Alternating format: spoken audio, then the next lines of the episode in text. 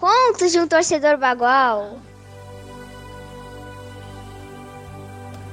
A história do maior título do interior gaúcho, por Carol Freitas.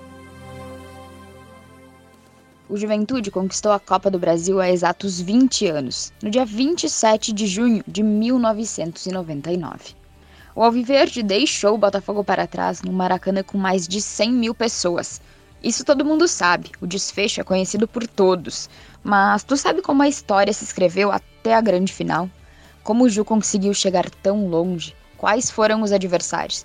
E qual o jogo mais sofrido? Eles contam Antônio Palhano de Oliveira, Fabiano Turmina, Hilton Almeida Gardelin e Rodrigo Pires.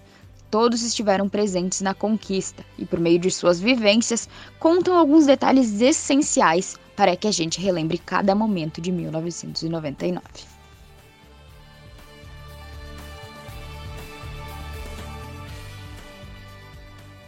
Tudo começou no dia 4 de março. Juventude foi até o Distrito Federal enfrentar o Guará pela primeira fase da Copa do Brasil.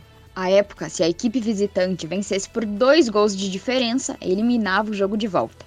E foi o que Juventude fez. Com cinco gols marcados no primeiro tempo, o Alviverde voltava para Caxias do Sul com o 5 a 1 a classificação e a sensação de dever cumprido. Logo o primeiro, com a goleada do, sobre o Guará, expectativa e sentimento era mais ou menos um misto de dever cumprido, pois afinal a Juventude era o campeão gaúcho de 98 e nós estávamos jogando contra o Guará, que era um time de menor expressão, mas não tão menor naquela época, né? E o 5 a 1 caiu pra gente como uma baita surpresa, uma baita alegria, afinal de contas, né? 5 a 1 fora de casa. E a grande expectativa era quem seria o próximo adversário depois do jogo. A segunda fase reservava um adversário mais difícil para o Ju, pelo menos na teoria. No dia 17 de março, a equipe viajou para o Rio de Janeiro, onde enfrentaria o Fluminense, o primeiro jogo não proporcionou grandes alegrias ao torcedor. Com a derrota por 3 a 1, o Alviverde precisava reverter o placar em casa, e o fez melhor do que o esperado. Apesar da derrota dos 3 a 1, existia uma esperança porque o time tinha feito um jogo muito bom no Rio de Janeiro, apesar de ter perdido por 3 a 1.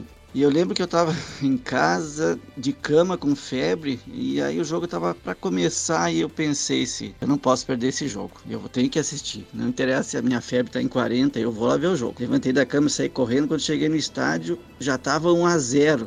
No comecinho do jogo, o Juventude já tinha feito um. Eu não tinha nem sentado na arquibancada, tava 2 a 0. Pensei, ah, isso aqui vai dar coisa boa. E eu e o ambiente lá, depois que a gente terminou, acabou o jogo do 6 a 0 é, a gente se olhava e dizia assim: Eu não tô acreditando, eu não tô acreditando. A gente fez 6 no Fluminense. Se bom, agora tem que tomar cuidado que a gente tá querendo ficar grande no meio desses gigantes aí. Depois de aplicar 6 a 0 no Fluminense, o Juventude teria mais uma pedreira pela frente. Glorioso Corinthians. Menosprezado, o Alviverde entraria em campo lutando contra tudo e contra todos.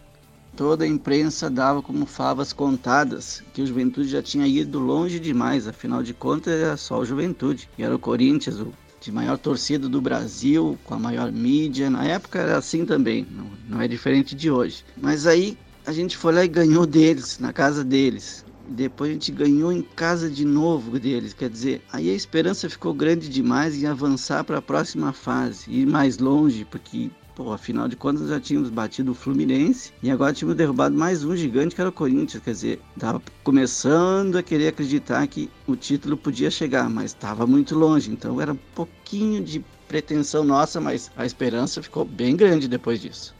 Com duas vitórias sobre o gigante de São Paulo, a torcida começava a acreditar. Afinal, o Ju começava a ir longe, derrotar times grandes e sonhar com voos maiores. Foi a vez das quartas de final. Juventude versus Bahia. Talvez o jogo mais sofrido, tirando a grande final. Depois de empatar o primeiro no Alfredo Jaconi, a equipe gaúcha precisava de um resultado positivo em solo baiano. Porém, até os 41 minutos do segundo tempo, o juiz estava dando adeus ao sonho e deixando o gostinho de quero mais para os torcedores. Conseguir derrubar o Bahia lá também ia ser outro feito histórico pra gente, né? E aí o jogo tava no fim, nós perdendo e bateu uma tristeza, bah, nós podia ter ido um pouquinho mais, mas afinal de contas já estava bom. Mas aí aos 41 do segundo tempo, o Tilico fez um gol e, bom, aí haja emoção, como diz hoje. E aí fomos para os pênaltis e nos pênaltis a gente, o nosso goleiro se consagrou e a tristeza deu lugar a uma alegria gigantesca. Márcio Tilico, o responsável pelo segundo gol do Ju, aquele que levava para as penalidades máximas, tudo igual, 2 a 2. Agora era tudo ou nada. E o Juventude ficou com o tudo. Foram quatro cobranças convertidas, contra apenas uma do Bahia. O goleiro Emerson brilhou e Capone, Maurílio, Flávio e Laurinho não desperdiçaram. O sonho começava a se tornar realidade. Depois que passou do Bahia, eu tinha certeza que a gente ia tirar o Inter e tentar brigar pelo título. Isso eu tinha certeza mesmo. Agora era a vez de um clássico gaúcho, Juvenal. A primeira partida, no dia 26 de maio, ocorreu no Alfredo Jaconi e terminou empatada sem gols. Aliás, foi o primeiro jogo daquela Copa do Brasil que o Juventude não marcou. Enfim, isso não seria problema no jogo de volta. O Inter vinha pressionado. Afinal, no ano anterior tinha perdido o troféu do Gauchão para o próprio Juventude. Só que a dor deles grande era que nós em 98 ou seja, o ano anterior, tínhamos sido campeões em cima deles. E aí a guerra estava preparada lá no Beira Rio. Eu fui com meu irmão e mais uns amigos lá. Tinham 60 mil pessoas no Beira Rio, uma coisa inimaginável. Imagina para nós aqui, 60 mil, estádio lotadíssimo, saindo gente pelo ladrão. Com o estádio lotado, o Internacional sofreu quatro gols do Juventude. 4 a 0. E quando foi o quarto gol, o Beira Rio já estava vazio. A gente ficou de dono de, do Beira Rio inteiro pra gente. E foi uma goleada que é até hoje espetacular e que a gente nunca esquece. E eles tampouco, né? Marcos Teixeira, Márcio Mexerica, Mabilha e Capone colocaram o Juventude na final da Copa do Brasil de 1999. O sonho ficava mais próximo de tornar-se realidade. Depois dos 4 a 0 foi como se fosse um título antecipado. 20 de junho de 1999, o primeiro jogo da grande final. Juventude Botafogo, do estádio Alfredo Jaconi.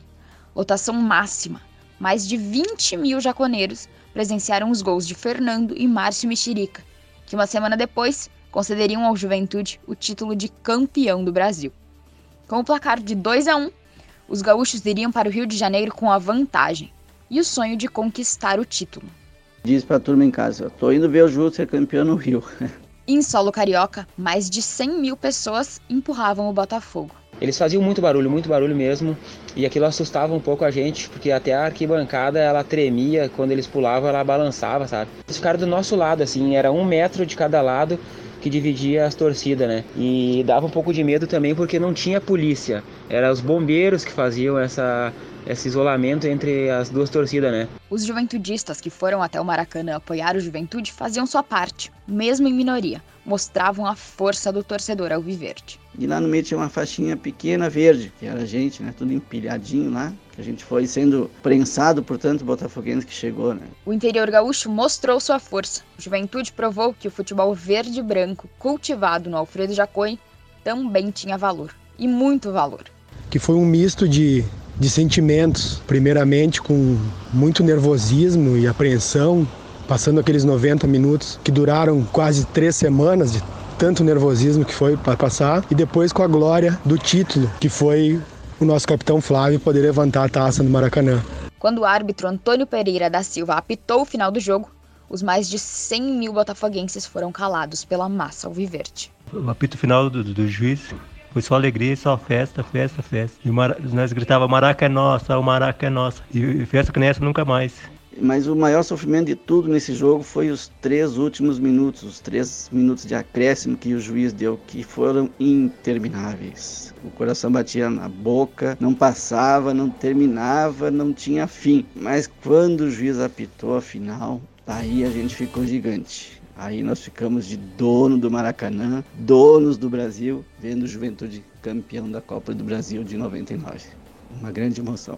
E não acaba quando termina. Depois que saíram do estádio, jogadores e torcedores se juntaram para comemorar o que é, até hoje, a maior conquista do interior gaúcho.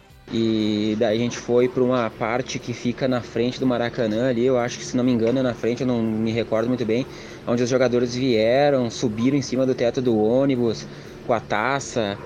Tinha gente que tinha levado champanhe para comemorar, já confiante que a gente ia ser campeão, né? Então tinha champanhe, a festa foi muito grande mesmo.